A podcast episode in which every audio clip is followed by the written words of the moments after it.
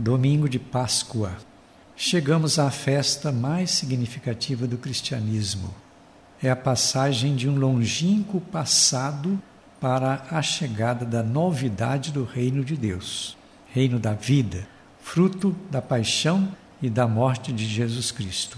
A marca principal é entendida como saída das trevas, do erro, para deixar a luz brilhar no coração de cada pessoa. Não é um fato apenas externo, social e comercial, mas de intimidade com Deus. Agora é dizer para todas as pessoas uma feliz e santa Páscoa, fazendo reinar a paz duradoura de superação de guerras e violências que eliminam vidas insanamente. As forças das trevas, isto é, as atitudes desumanas, nunca podem dominar a vida.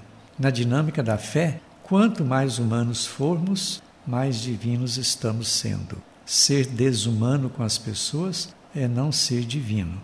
Toda a criação foi projetada para construir o bem, para assim fazer um encontro fraterno com o Criador, que é Deus da vida.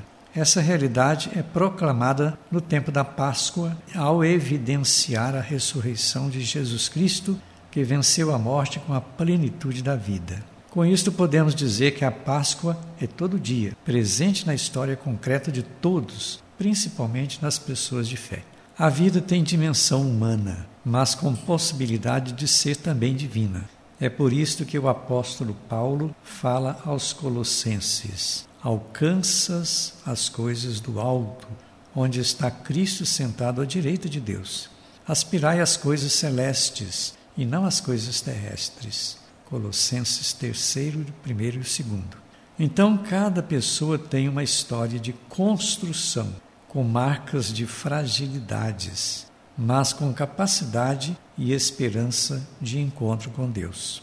É importante celebrar a Páscoa como verdadeira saída da escuridão desesperadora da morte para viver a fé de forma clara e inabalável. É também uma realidade que vai muito além da Páscoa de negócios, fortemente motivada pela mídia e pelo ovo de chocolate, tão evidenciado pela cultura comercial dos últimos tempos.